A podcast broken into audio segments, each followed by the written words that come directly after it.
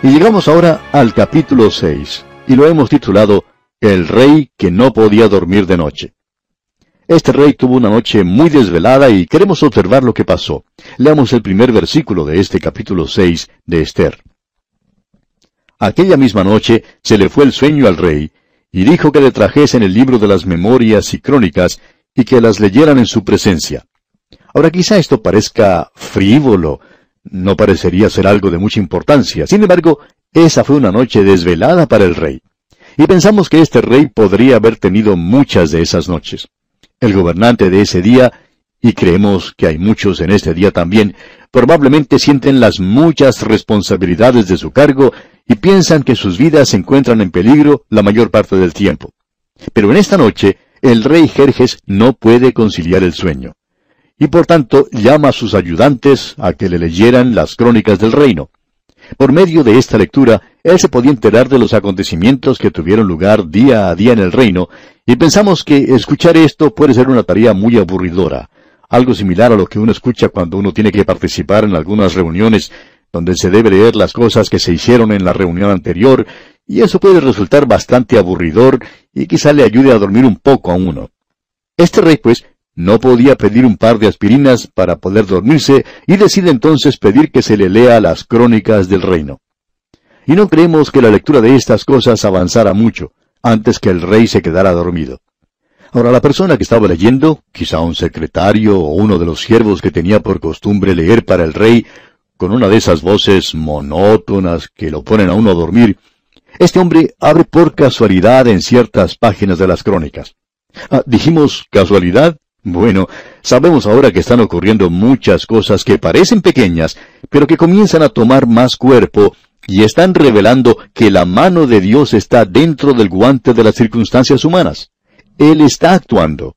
Y aquí vemos que Él está prevaleciendo y dirigiendo por medio de su providencia. No fue un accidente que esa muchacha Esther hubiera llegado a ser reina, eso es muy obvio ahora.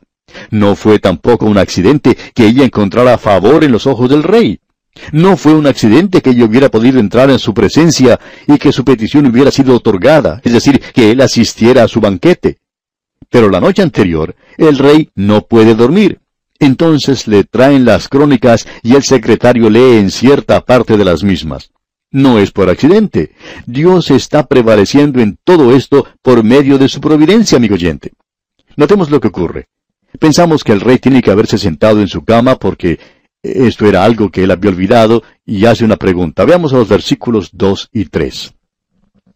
Entonces hallaron escrito que Mardoqueo había denunciado el complot de Victán y de Teres, dos eunucos del rey de la guardia de la puerta, que habían procurado poner mano en el rey Asuero. Y dijo el rey, ¿qué honra o qué distinción se hizo a Mardoqueo por esto? Y respondieron los servidores del rey, sus oficiales, nada se ha hecho con él. El secretario se puso a buscar en el libro, miró en esta página y en la otra y dice, bueno, aquí no dice que se haya hecho nada con él. Entonces el rey se dio cuenta que este hombre le había hecho a él un gran servicio y quiere entonces recompensar a Mardoqueo. Ahora, mientras todo esto estaba ocurriendo dentro del palacio, hubo cierto ruido afuera, y el rey pregunta, ¿quién está en el patio? Hubo cierto ruido como de una persona entrando al lugar, y Amán había venido al patio exterior de la casa del rey. Amán tenía como propósito el asesinar a Mardoqueo, y se había levantado muy temprano para llevar a cabo sus planes. Él también había tenido problemas para dormir esa noche. Tenía dos cosas en su mente. Una de ellas es que quiere eliminar a Mardoqueo ahora mismo, y también quiere asistir a ese banquete que está siendo preparado por la reina Esther.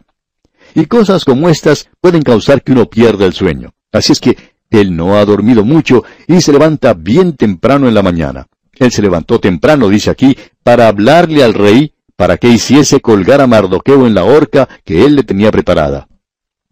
Ahora nosotros podemos ver dos circunstancias que se unen, no por accidente, sino por medio de la providencia de Dios. Se había leído en las crónicas que Mardoqueo le había hecho un gran favor al rey y que no había sido recompensado. Y entonces el rey va a ver que Mardoqueo sea recompensado. Pero también detrás de todo esto hay algo más. Amán quiere darle muerte y ha llegado ante el rey para solicitar que Mardoqueo sea ahorcado. Así es que vemos un conflicto en el propósito de estos dos hombres. Notemos lo que ocurre. Amán podía entrar fácilmente a la presencia del rey, por tanto, puede pasar ante él inmediatamente. Leamos el versículo 5 de este capítulo 6 de Esther. Y los servidores del rey le respondieron, He aquí, Amán está en el patio, y el rey dijo, que entre. Él podía entrar muy fácilmente a la presencia del rey.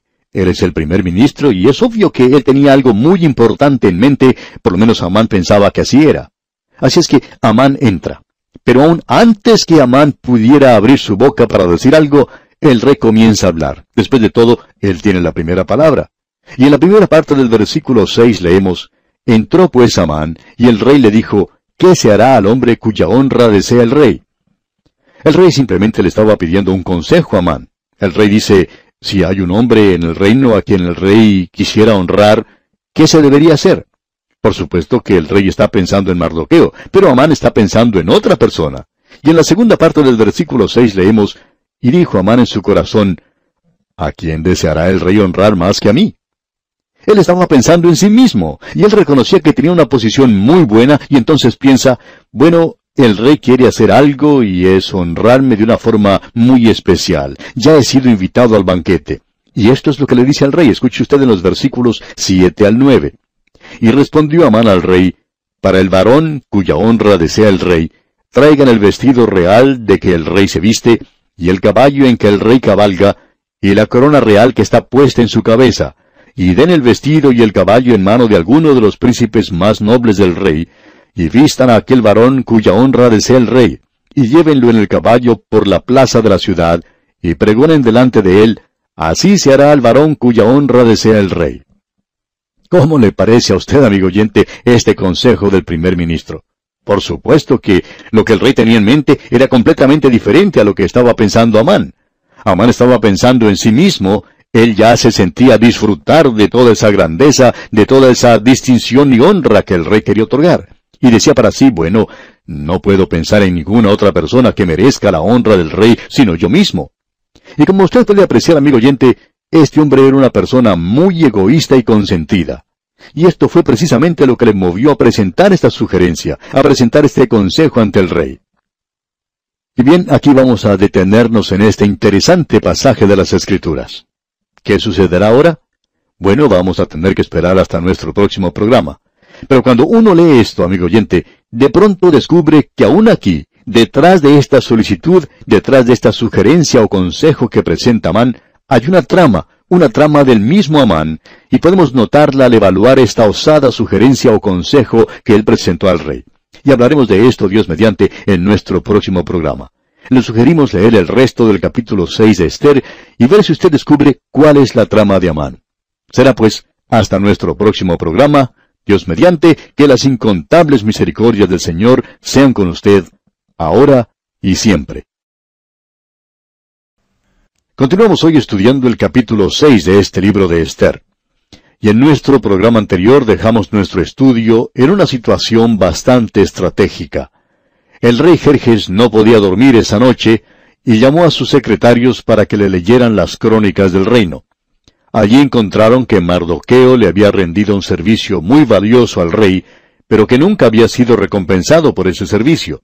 Como resultado, ahora el rey siente que debe hacer algo por Mardoqueo. En ese mismo momento entra Amán a ver al rey, era muy temprano en la mañana, y él iba a solicitar que se diera la orden para ahorcar a Mardoqueo. Amán ya había preparado la horca para ese hombre. Así es que nos encontramos en este momento tan interesante de la historia nos revela que Dios, por medio de su providencia, está obrando. El rey pues le hace una pregunta a Amán. ¿Qué se hará al hombre cuya honra desea el rey? Y Amán se puso a cavilar dentro de sí diciendo, No puedo pensar en ninguna otra persona que merezca la honra del rey, sino yo mismo. Este hombre era en realidad una persona muy egoísta y consentida. En realidad tenía base para eso, así que él le presenta un programa muy destacado al rey. Leamos otra vez los versículos siete al nueve de este capítulo seis de Esther.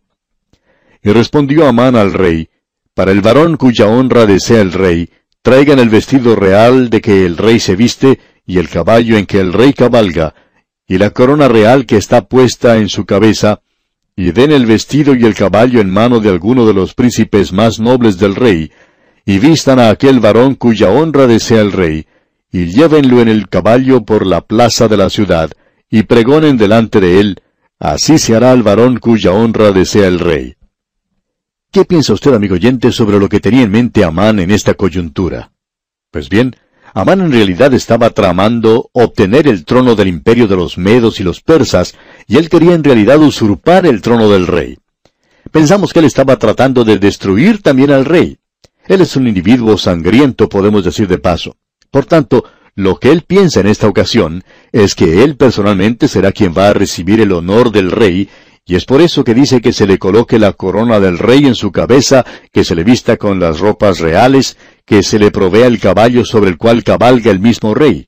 En otras palabras, que la gente se acostumbre a ver a este hombre a quien el rey quiere honrar, vestido como el rey. Él está mostrando sus intenciones de una manera muy sutil, pero detrás de todo esto es obvio ahora que él está tratando de derrocar al rey. Y pensamos que el rey Jerjes se dio cuenta de lo que Amán estaba tramando. Continuemos leyendo ahora el versículo 10.